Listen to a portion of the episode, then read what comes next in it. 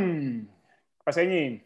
¿Qué pasa, sí, tío? Muy buenas, hoy empezamos eh, así a palo seco, sin, poesía. Sin poesía. No, se vayan a pensar que eso, que nos estamos eh, apalancando ya estructura fija. Eh, nada, nada. No, nunca, nunca. Que no se confíen con nosotros. Correcto. Bueno, por un lado por eso y por otro porque tenemos un programa especial. No, no habíamos avisado. Eh, no avisó, profe, no avisó, ¿no? Eh, sorpresa, esa no es sorpresa.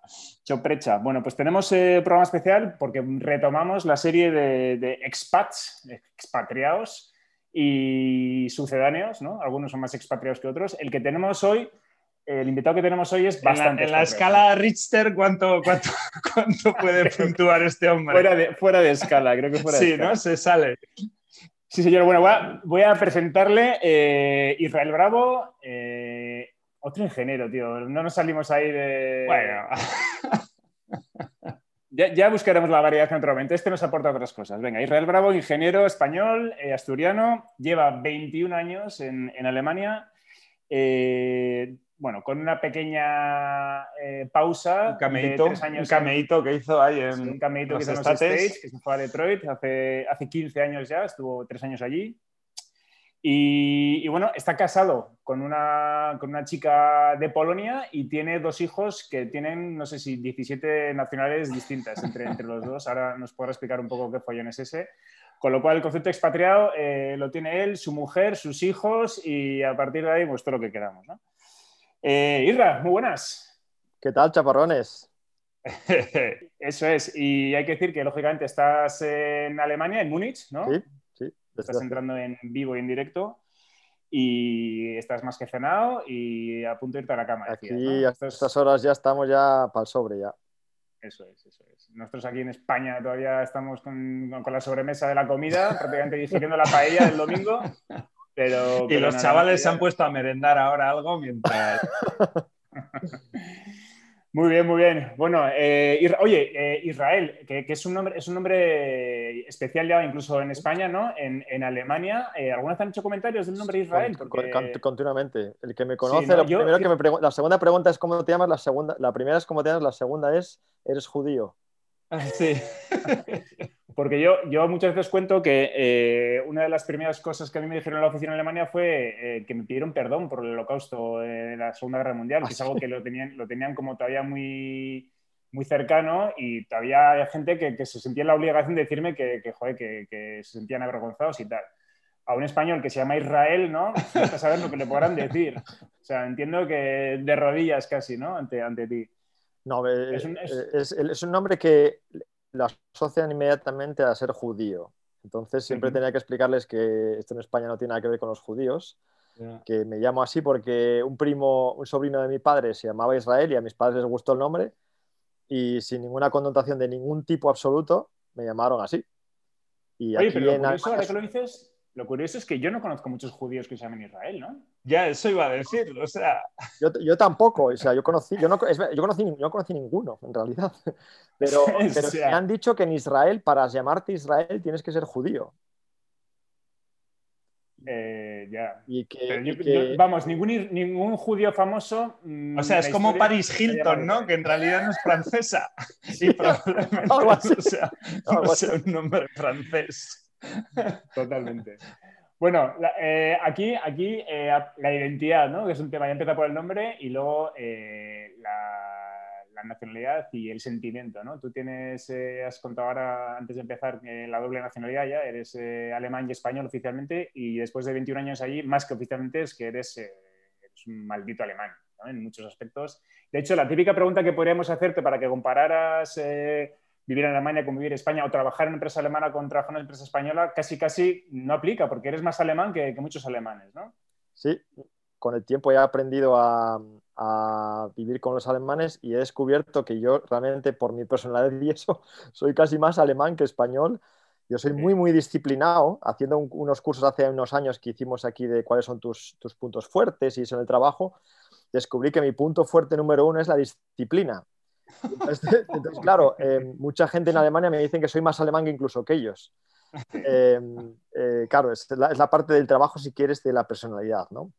Luego mi corazón, por supuesto, late, rojo, late muy rojo, muy rojo y, cuando, ya me, cuando ya me salen esos impulsos del trabajo y esa, esa emocionalidad, pues la gente ya, ya se nota, no es que tú eres uno... Ya recuperan la fe Ya recuperan la fe en el españolito. Oye, Nos estabas empezando a asustar y tal. Sí, sí, sí.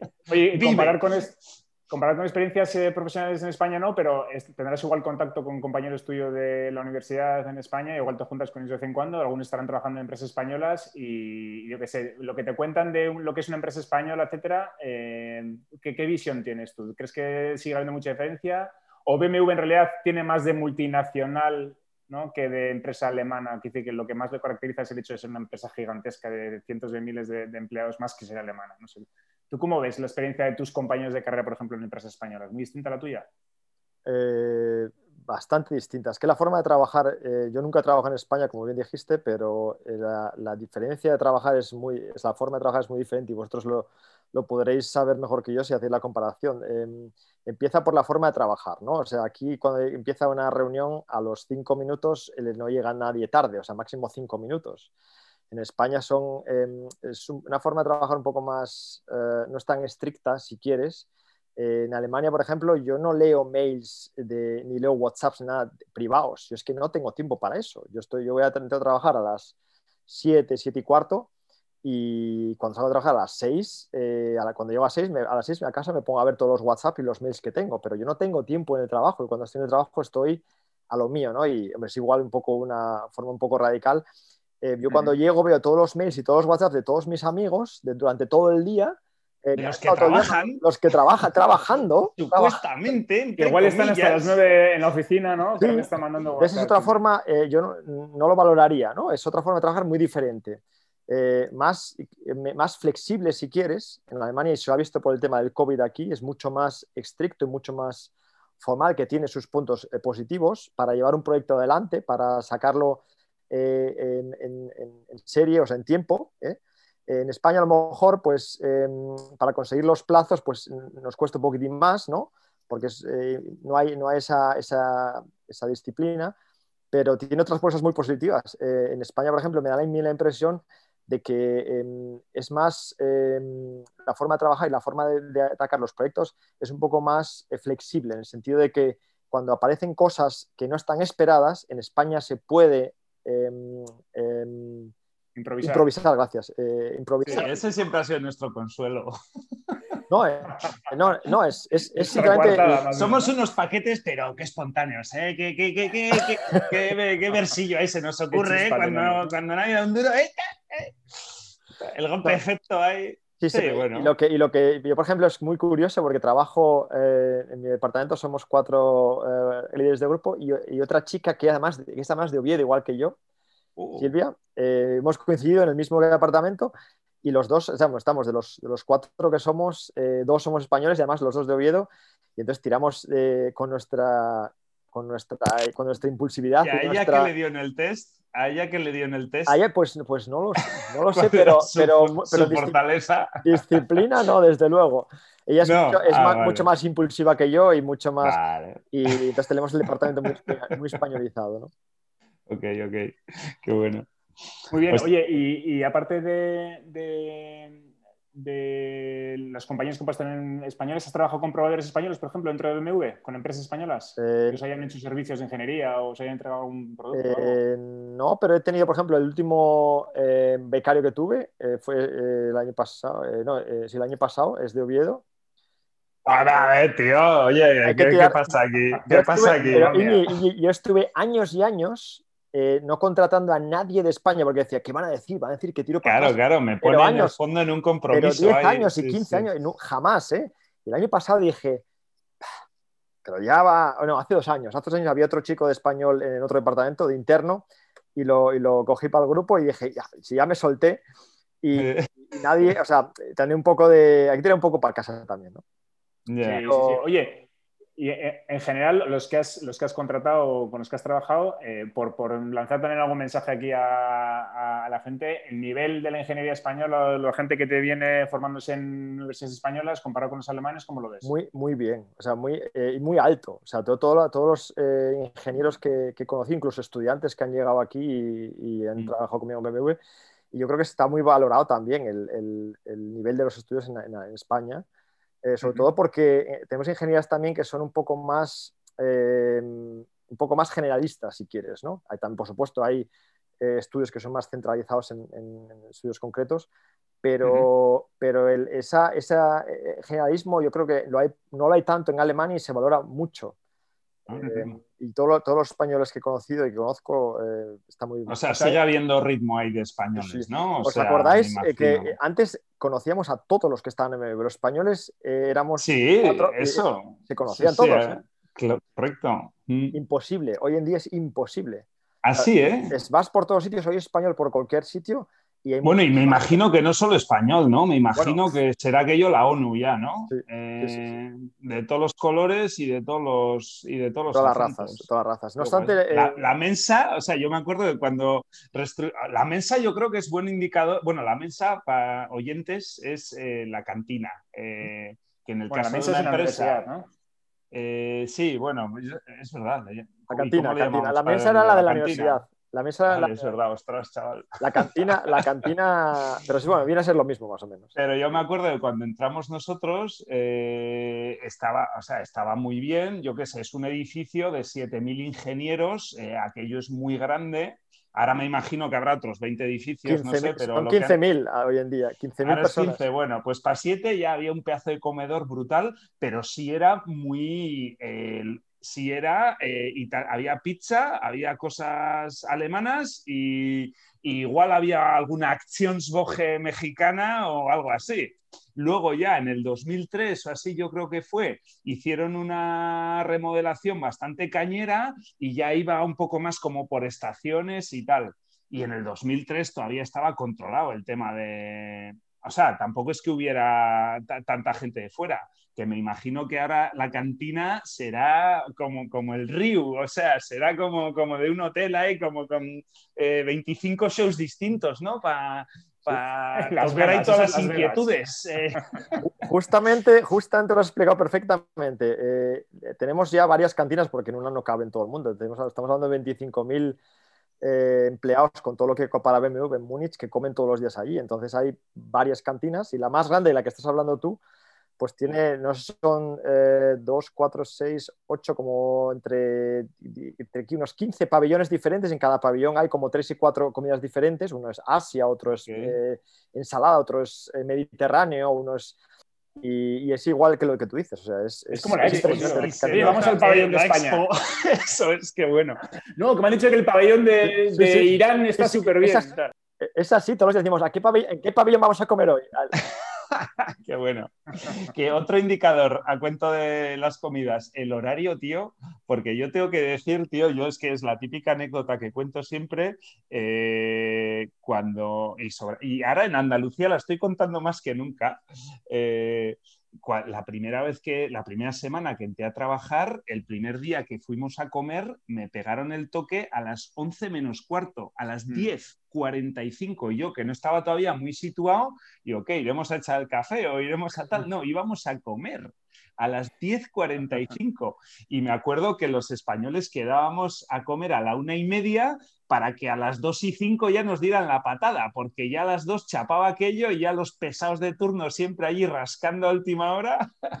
¿Eso ha, cambiado? Eso es, exactamente, eso es exactamente igual. Y yo tengo la misma anécdota que tú. Eh, cuando empecé en Alemania, eh, que fue aquí en, en, lo que era Siemens de aquella, en el 97, eh, llegaron las 11 de la, de la, mañana, igual que tú, y dijo, ¿dónde van estos? Y yo, yo, sigo con estos del departamento. De repente, justamente, empieza de repente, bueno, si es la hora de comer, anda. Entonces yo cogí en, unas bandejas que hay, cogí yo eh, pues el primer plato, el segundo plato y un postre, y no me cabía en la bandeja de la cantidad de, porque ellos no comen tres platos, comen un plato. Sí, sí, sí, eh, entonces no me cabía la, entonces me miraban con, cosa, con cara rara diciendo, pero tú tienes mucha hambre hoy, ¿no? Entre que las 11 no tenía nada de hambre, digo, si hay que comer, se come. y que, bueno, fue un... Y esto sigue igual, aquí... Si hay que comer, se come. Si hay que comer, se come. Vale, y ahí, por ejemplo, es el típico ejemplo en el que, en el que seguramente ya habrás mutado, ¿no? O sea, ya te habrás convertido en alemán y si te pasa por la cabeza coger dos platos y postres. No, Y al becario de Oviedo lo coges a las 11 menos cuarto y venga. ese, mismo. A comer albondiguitas de patata, venga. Conmigo. Muy bien, muy bien. Y a las 12, Oye, otro tema. a las 12 todos los días. A las 12, bueno, bien, bien, bien. Una, hora... Europea. Bien, sana, sana. Ok, eh el idioma. Eh, claro, después de 20 años en alemán y en alemán, tú entiendo que el alemán, vamos, más que, más que dominado, como un segundo idioma para ti, eh, casi casi un segundo idioma materno. En España sabes que mucha gente va penando con el alemán durante muchos años, dando cursos en la, en la empresa, apuntándose a clases particulares, pero es un idioma en el que o haces una inversión bestial o es difícil avanzar. ¿no? ¿Tú cómo... Tú como ¿Tú darías algún consejo a alguien, por ejemplo, digamos, para aprender alemán de manera efectiva y para que le sirva y para que se sienta que se puede soltar, etcétera? Eh, alguien como tú que ya lo, lo mega domina, ¿qué, consejos crees que podrías dar? Yo tengo un consejo, ¿Cómo enfocarlo? Un consejo muy claro, eh, que es aprender el idioma, y yo creo que igual que el alemán pueden ser otros idiomas, eh, despacio. yo aprendí el idioma durante 3, 4, 5 años en, en España, una vez a la semana iba alemán y estudiaba en la Academia de Alemán una semana, una vez una hora a la semana, poco a poco. Y los veranos me iba un mes a Alemania a, perfeccionarlo, a, mejorarlo. Y yo seguía el año siguiente en Oviedo, pues dándole a cada semana. Entonces, eh, aprendiendo durante 3, 4, 5 años, poco a poco. Entonces, cuando ya te vas a hacer el salto y vas a, eh, te dejas ahí, entonces ya tienes una base, ¿no? Ya te puedes, puedes ir fijando cada poco en otras cosas, en las declinaciones, en la, en la pronunciación, en todo. El problema que veo mucha gente que viene sin esa base de alemán, eh, aprendiendo en seis meses corriendo eh, cuatro palabras, llegan aquí y aquí tienes, intentas eh, em, hablar con la gente de cualquier forma, porque necesitas hablar con la gente, ¿no? Tienes que hablar. Entonces, pues te olvidas de la pronunciación, te olvidas de las indicaciones. Y, eso te saltas unos cuantos pasos al principio y luego ya no los retomas. Y eso luego es muy difícil retomarlo, ¿no? Y entonces a mí una cosa que siempre me dijeron es que mi, pronunciación siempre fue muy buena porque yo tuve ese tiempo, ¿no? esos años para ir acostumbrándome a yendo los pasos. Entonces mi, mi, consejo es aprender el idioma poco a poco durante unos años y, sobre todo siempre que tenga la oportunidad ir aunque sean dos semanas al país donde sea, donde, donde se habla la lengua, a perfeccionarlo. O sea que los métodos express eh, no te convencen, ¿no? A mí personalmente. Hombre, también depende si vas a quedarte 21 años también. o te vas a quedar 6 meses. Evidentemente, vamos a ver, si vas de vacaciones. Yo eso no ¿eh? sabía. O sea, ¿tú, tú cómo, eh, cómo aterrizaste? O sea, ¿cómo aterrizaste? ¿Cuánto tiempo llevabas planificando irte a Alemania? O sea, porque según has sonado, estaba ya, tú lo tenías ya firmado, aquello, desde, desde segundo de ya. ¿O cómo? Pues en segundo de carrera me dijo mi padre, tú yo estudiaba, yo sabía francés e inglés en el colegio, y en segundo de carrera me dijo mi padre, tú deberías aprender alemán, que son los que entiendes de ingeniería. Y dije, anda papá, yo estudié esto de alemán, con francés e inglés me vale de sobra. Hasta que me fui de vacaciones al sur de España y conocí a unos alemanes y no hablaba alemán, y a una, a una alemana. Entonces pensé yo, oye, esto del alemán em, igual tiene su chiste. Entonces, eh, un año después empecé, empecé a aprender alemán por, por, por, eh, por saberlo un poquitín para, las vacaciones. Y después, para ligar más o menos, sí. Y, y, después resultó que un amigo mío eh, que estudia económicas me dijo, ah, pues yo me voy los veranos un mes entero a Innsbruck, a Austria, y estuve una semana, un mes allí ganando mucho dinero, mucha pasta, porque de becario ganas aquí una pasta grande en, comparado con España.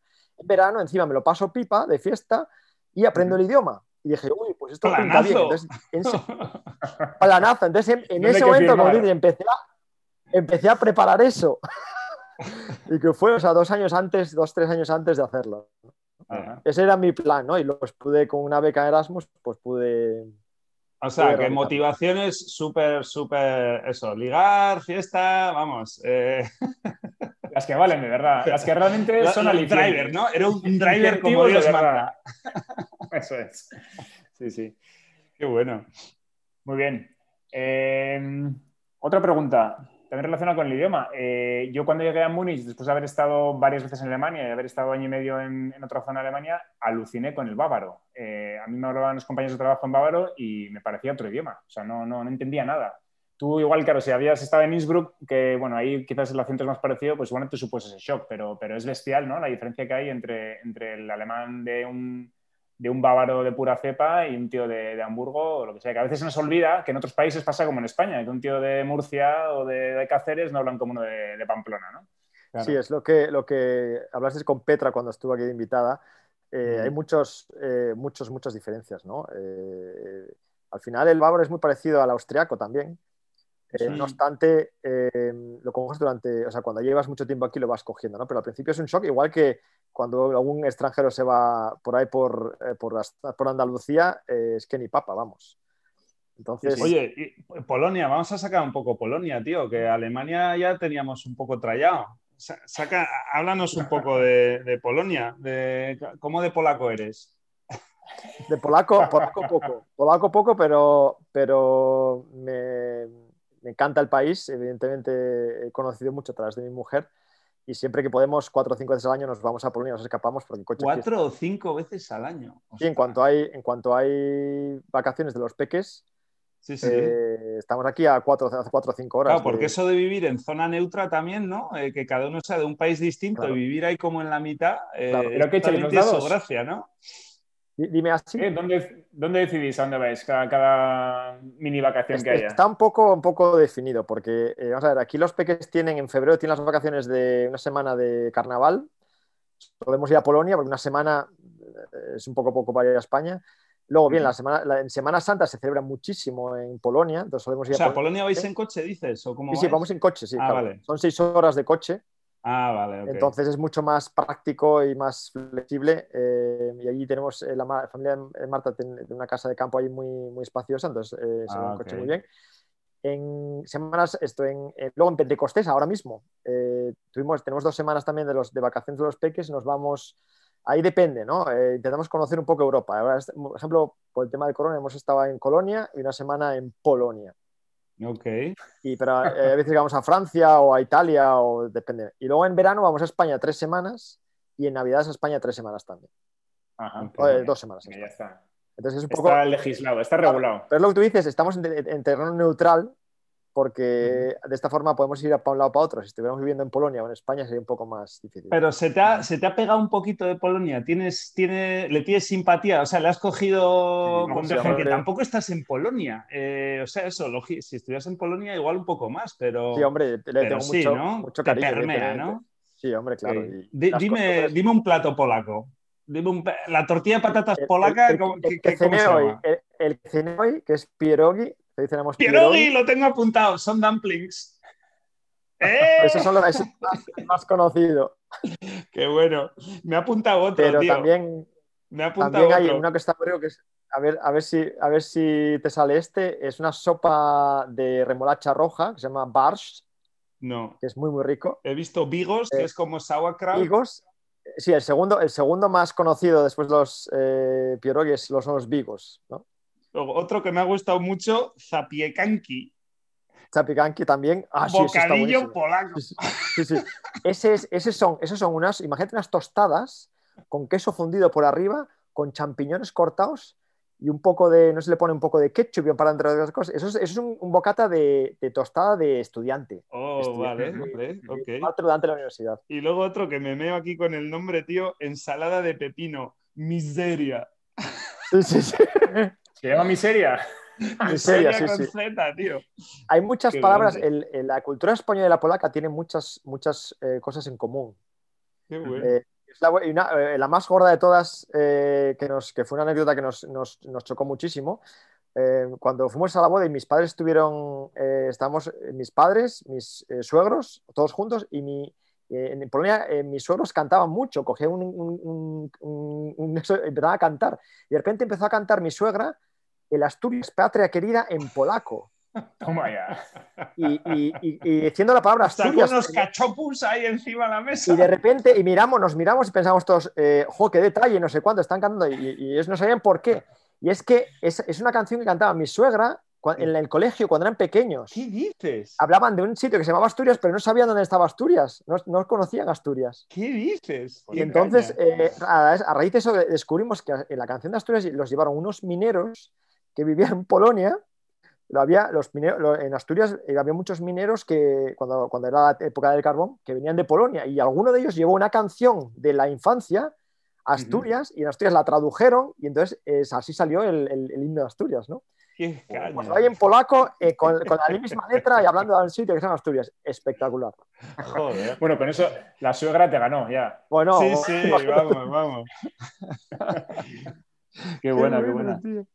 Muy bien, y entonces, ¿tú con tu mujer en qué hablas? ¿En, alemán? O... El idioma fue un tema también, hablamos en español, tenemos una, una mezcla, porque cuando nos conocimos, eh, ella hablaba muy poco alemán, entonces empezamos a hablar en alemán, nos conocimos en el año 2000, y estuvimos hablando en, en, alemán eh, mucho, durante mucho tiempo, hasta que, eh, hasta que iban a hacer nuestra hija Natalia en el 2007, y estábamos en Estados Unidos y dijimos, nosotros estamos en Estados Unidos hablando alemán, que no es un idioma de aquí, y encima hablando nuestra hija, nuestra hija, vamos a hablar un idioma que no es nuestro idioma. Polaca y español, ¿qué cojones?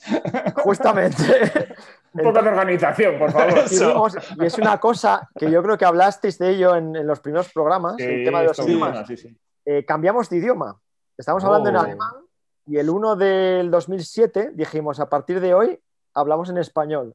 El 1 de enero del 2007 se cambió eh, así, de la noche a la mañana, el idioma de vuestro matrimonio en nuestra era, era y, y el 1 de enero. Hostia, muy nervios, ¿no? La noche anterior. Eh, es difícil porque tienes también palabritas que usas tú, no sé cuánto y tal. Y costó mucho, claro, a mí no me costó nada porque es mi idioma, ¿no? Pero a ella le costó y tal, y habla. ¿Por qué cambiamos al español? Porque habla muy bien español y yo no hablo muy mal polaco. Entonces, eh, por eso cambiamos al español. Entonces, ¿qué hablamos? El idioma familiar, o cuando yo hablo con ella, hablamos en, español. Es nuestro idioma familiar cuando estamos con los niños pero cuando ella habla con los niños habla en polaco. Y cuando hay alguien que está aquí y es alemán, pues hablamos todos en alemán. Entonces, dependiendo de la situación, eh, aunque el alemán domina mucho las conversaciones, evidentemente. Ya. Claro, claro, los niños, los niños que estudian allí tenderán al alemán casi más que al español, sí, ¿no? Sí, sí, sí, tiende mucho al alemán. Cuando estamos en Polonia, vuelve mucho el polaco, vuelven a hablar mucho polaco. Cuando estamos en España, vuelve mucho el español. Por eso es muy importante que vayamos a los dos países. Y aquí tenemos una comunidad muy polaco-española. Tenemos muchos amigos españoles, muchos amigos polacos. Entonces intentamos que los hay buen engranaje, ¿no? Hay, buena, hay buena fiestita ahí, ¿no? Hay buena barbacoa. Encima los polacos son muy fiesteros también, con lo cual... Qué bueno. Oye, ahora que estamos con los idiomas, haz rapidito el resumen de pasaportes que hay en tu casa. Pues eh, a ver, eh, empezamos por mi hija. Mi hija Natalia es eh, americana porque nació en Estados Unidos, es polaca por ser hija de polaca y española. O sea, americana, polaca y española. Mi hijo Daniel es... Eh, Cuando dices es me estás hablando de oficialmente, amtlich, ¿no? de nacionalidad. Sí, sí, sí. Sí, sí, sí, sí, sí. Sí, sí. Porque cuando fuimos, cuando nació Natalia, yo no me lo creía que fuera posible, porque ya al nacer en, Estados Unidos es, es, por, por, nacer allí es americana. Y yo fui al, al, consulado español y dije, oiga, es que yo, yo, la gente dice, mi hija es española, mi hija es eh, americana, ¿puede ser española? ¿Usted es español? Sí. Pues su hija es española. Pero es que es americana también. A mí me da igual. ¿Usted es español? Sí. ¿Es el padre? Sí. Pues la hija, usted es, hija es española. Ah, vale. y lo, mismo, lo mismo con, eh, con el polaco. Marta fue allí y dijo, es que es lo mismo, ¿no? Entonces, Daniel es, eh, este, Daniel es polaco y español por ser padre y madre, y luego eh, le hemos hecho también alemán. Por haber nacido en Alemania y haber vivido X años, ¿no? Él, Daniel estuvo, eh, Daniel nació en Múnich, pero estuvo nueve años sin ser alemán, que también es una cosa rara, ¿no? Hostia, Sintiéndose muy alemán, ellos se sienten muy alemán, nació en Múnich, pero no era alemán, entonces también le hicimos la nacionalidad alemana hace, dos, hace tres años y Marta y yo, pues eh, ella es polaca y alemana, y yo español y alemán, eh, porque hicimos la doble nacionalidad. Entonces, cada vez que vamos a un país, pues hay que buscar, oye, ¿qué pasaportes llevamos? A ver si cogemos los que no son. Lo que decidir... más alto que esto no vamos a llegar. En, la serie Expatriados, tío, los que habréis llegado, los que, los que dejéis de escuchar el chaparrón, que sepáis, tío, que más alto de esto en la escala expatriada ya, ya no vamos a llegar. Así que si queréis lo podéis dejar. Somos cuatro, cuatro personas en casa y, cada una nació en un país diferente. Así lo puedo resumir. Muy bien, oye, entonces, eh, claro, después de 20 años en Alemania y con este, con este mix de nacionalidades en casa, eh, más o menos entiendo que vuestro plan es mm, Alemania forever, más o menos, ¿no? Por lo menos eh, toda la carrera profesional, vuestros hijos mm, van a ser alemanes, ¿no? Y luego, que decir, son alemanes y de alguna manera, como dices, están muy integrados y se sienten muy identificados con, con Alemania y con, con, el país, etcétera, ¿no? ¿Tú cómo, cómo, cómo, lo ves dentro de 20, 30 años? ¿Cómo lo ves, por ejemplo, sus vidas? Si crees que echarán raíces en Alemania, serán también muy dados a viajar, como habéis sido vosotros. Eh, tirarán alguno quizás para España porque es la tierra madre, ¿no? Más aún Asturias, ¿no? Porque tiene playa, porque tiene playa, porque tiene playa. eh, ¿Cómo, ¿Cómo, te imaginas playa. que va a ser esto? Yo creo que eh, es, ellos son muy europeos también, sobre todo por encima de españoles y polacos y todo se sienten muy europeos, igual que nosotros, ¿no? Uh -huh. eh, ahora, por ejemplo, eh, Natalia está yendo a un, a un, instituto donde aprende francés, eh, italiano, eh, aparte del inglés, y de, o sea, va, va, está creciendo con cuatro o cinco idiomas a la vez, ¿no? Y aprendiendo uh -huh. el sexto dentro de poco. Entonces, eh, ella, ella, por ejemplo, le fascina España. Está constantemente, con 13 años ya diciendo que quiere irse a España ya de vacaciones. Le tira muchísimo uh -huh. a España, ¿no? Daniel es un poco más alemán, pero también le encanta todo lo que sea, cuando lo ves un poco cuando hay eh, cosas de, por ejemplo, el fútbol, cómo, cómo uh -huh. le gustan los países, o por ejemplo, Eurovisión, eh, los países, uh -huh. o sea, todo lo que sea Europa y, y países, les, el mundo, uh -huh. las nacionalidades, como tienen la facilidad de hablar varios idiomas, y eso es una, una sí. ventaja con respecto... Todo lo ven cercano, ¿no? De alguna manera. Entonces yo creo, si me preguntas cómo lo veo en 20, 30 años, yo creo que eh, eh, a lo mejor puede que vivan en, en Alemania, pero eh, se irán, yo creo, vivirán el mundo. Yo creo que se irán, se irán a conocer el mundo, porque tienen mucha facilidad uh -huh. gracias a los idiomas, ¿no? Es lo que uh -huh. me imagino que se abrirán, porque es lo que le estamos inculcando, que no es un país, ¿no? Es, somos europeos y vivimos en, en una Europa que, que es que de varios países, ¿no? Sí, sí, sí. Oye, y ahora que has tocado el, el, fútbol, un tema que sí que, que, sí que hay que tocar contigo. Nosotros hemos jugado juntos ahí en, en Múnich, eh, hemos dado grandes jornadas de, de fútbol. Eh, y ahí sí que hemos vivido, tú... hemos jugado fútbol, sí. hemos vivido fútbol juntos. Totalmente. Tú has, tú has, ahí sí que se puede comparar. Tú has jugado fútbol en España muchos años, luego has jugado en Alemania muchos años. De hecho, eh, mm, sé que has jugado en, bastante en serio, incluso los últimos años, ¿no? En equipos de veteranos. Eh, en la órbita del Bayern, me, me han contado por ahí. Eh, ahí entonces sí que puedes comparar lo que es jugar a fútbol en España y lo que es jugar a fútbol en Alemania. ¿no? ¿Tú qué, qué, qué, diferencias ves ahí de enfoque de lo que es ser un equipo, eh, de medios, incluso campos, el tipo de, de torneos? Eh, Eso, que aquí, que aquí los oyentes se quedaron con lo de que, que, lo de que en los vestuarios de Alemania se fumaba y yo creo que quedó ahí un poco bajo el... Entonces, levanta un poco eso, tío, levanta un poco eso. Eh, a mí lo que más me impresionó cuando llegué aquí fue las instalaciones. O sea, yo venía de jugar en campos de tierra y, y en... Mi casa. Y en donde podías, en, en, en, España, y llegas aquí y vamos, bueno, aparte de ser de, de, todo de hierba, y las que hay, cuando no hay hierba, es hierba artificial de última calidad, que casi ni te enteras. Uh -huh. y, y, es lo que más me impresionó, o sea, la cantidad de campos de fútbol que hay, y aquí quieren hacer incluso más todavía, eh, es, es, que es, una, es un lujo. Es una Cuando hablamos de, hay que decirlo, hierba natural, que en España prácticamente está desapareciendo. O sea, los profesionales juegan, pero a partir de ahí, todas las categorías inferiores, todo, todo, todo, todo, todo ya es hierba artificial, que está muy bien, es mejor que la gravilla y la arena que hemos chupado nosotros de niños, pero para nada es hierba natural. Y, y a mí me da, me da, mucha pena a veces pensar que mis hijos no van a jugar en, en hierba natural casi nunca, seguramente. Es que ese olor, ese olor a hierba. Eh, exacto, exacto, el olor, sí, sí. Ese sí, recién, recién segado cuando saltas al campo y, eso, eh, y hueles ese olor a hierba, es que eso no hay nada como. Por la mañana. No tiene Sí, entonces las instalaciones es lo primero, ¿no?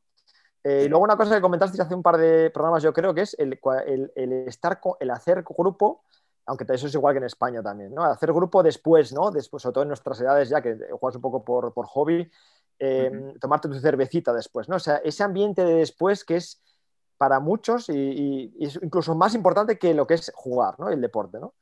Claro. Eh, luego, evidentemente, es un tema muy competitivo. Alemania es un, tema, es un, un, país con mucha competitividad y lo notas también, la gente va a, a fuego, o sea, aunque sea un uh -huh. entrenamiento, ¿no? Y, y yo, yo, he vivido muchas, incluso peleas, o sea, peleas que uh -huh. dije, pero, pero chicos, que, que, tenemos 40 tacos, que o sea, la gente peleándose eh, porque no, no fue falta, no sé cuánto, incluso llegando a las manos, que dices, bueno, eh, o sea, es mucha, mucha competitividad, ¿no? Uh -huh. Y luego mucha disciplina, lo de siempre. eh, en temas de, llegar a la hora, de cumplir las reglas, aunque no haya árbitro. O sea, en ese sentido, eh, en España es un poco más, pues bueno. ah, y sobre todo una cosa muy importante, que eso ya me llamó muchísimo la atención, ya estoy acostumbrado y ya me he adaptado, pero es la indumentaria.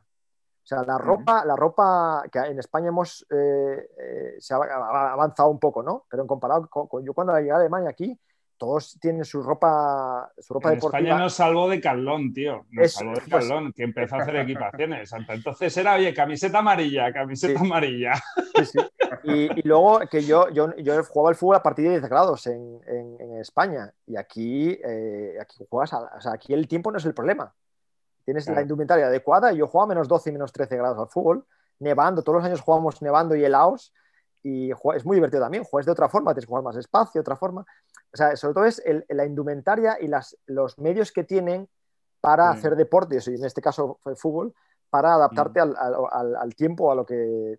Bueno, hay que decir que allí en general las ligas se paran, yo me acuerdo, se paraba en diciembre y no se retomaban hasta marzo, así, ¿no? Y a veces pues había Hallen Fútbol o otro tipo de deportes. Sí. que se dejaba un poco el más crudo invierno, se, se, paraba. Ahora no sé, porque los inviernos, por lo que dicen, ya no son lo que eran. Ya no, eso antes de... La nuestra empieza, la, de los veteranos empieza de marzo, desde marzo a octubre los profesionales, eh, ah, dos seis semanas de, pausa en, enero, pero lo quieren quitar también porque, como tú dices, los veranos ya no son veranos. Los inviernos, los inviernos. Oye, y una cosa que yo también siempre he dicho, eh, he comentado muchas veces hablando del fútbol en Alemania, yo tenía la percepción de que los equipos en los que yo he jugado, siempre los buenos eran o turcos o italianos, o descendientes de turcos. Los técnicos, los, los mejores jugadores, los finos, siempre eran los que no eran alemanes de pura cepa. ¿Eso sigue siendo así? ¿Tienes esa sensación también? Sí. O sea, el, jugador alemán es el típico. Es el Líbego, ¿no? El alemán es el Líbego. Sí, sí. El, defensa férreo, eh, son muy altos, muy corpulentos. Y juegan una cosa, por ejemplo, eh, que me llamó muchísimo la atención y que me costó mucho adaptarme, es juegan mucho balón, balón al área. O sea, valor, eh, como son muy altos, es mucho valor al área. Nosotros somos mucho más, pues el tiki-taka, ¿no? Esto aquí, olvídate. O sea, aquí es balón a la banda, centro y, y cuatro macitos de dos metros a rematar. Y si no estás acostumbrado a jugar así, es que no la hueles. Yo es que había partidos que no la olía. Entonces es una forma muy diferente también de concebir el, eh, tiempo. Muy bien, oye, entonces tú eh, sigues, sigues, en activo, se puede decir. sí, sí, yo juego en un equipo de veteranos, como tú dices, y ahora con el corona no pudimos, ahora empezamos ya a poder entrenar otra vez. Jugamos en una liga y yo juego delantero y marcando mis golitos y peleando ahí por el, por el título. Hemos hablado también aquí en Chaparrón de lo, que es, de lo que es el gol, ¿verdad? Tú nos puedes decir también, ¿verdad? Qué, sensación, ¿no? que, no, te quiten eso. En la vida, en la vida, che. Eso es. Y más jugando delantero, vamos, eso no, eso no se puede explicar con palabras. Totalmente. Bueno, y ahora que has dicho lo, del corona, un, comentario también que no sé si ha salido aquí, pero que es, es curioso que en Alemania, no sé si habrá otros países, pero en Alemania se habla del COVID eh, como se le llama corona, que es una palabra española y curiosamente en España no ha cuajado. En España hablamos mucho más de, la enfermedad del COVID, etcétera, que del, corona. Y en Alemania es corona, corona, corona en, todas partes, lo que, es lo que lees, ¿no? Y es el nombre oficial, que es curioso. Que les gusta también, ¿no? la palabra les, suena como, tendrá, tendrá su apil, la palabra. Hombre, y a nosotros nos mola más decir COVID que, decir corona. Nos da un toquecito lo exótico manda, tío. todo, lo que sea, todo lo que sea español, latino, que suena así un poco italiano. ¡Caramba! ¡Corona, caramba! Justamente. Qué bueno. Muy bien, muy bien. Oye, pues nada, estamos ya fuera de tiempo. Sí, eh, nos hemos pasado eh, porque estaba la cosa calentita. Los episodios con estrella invitada siempre tienen más, sí, sí, sí. Muy bien, Isra. Oye, pues un placer haberte tenido aquí. Eh, y nada, eh, que sigas, que sigas. Eh, el consejo de la semana ya nos lo ha dado, que ya lo hemos dado más de una vez. Mandar a vuestros chavales por ahí que aprendan idiomas, que vuelen. Una pata en el culo y fuera. Y a tomar por saco. Justamente. Muy bien, pues, nada, un placer. Estamos en contacto. Venga, Isra, tío. Un abrazo a todos. Chao. Venga, chao. chao.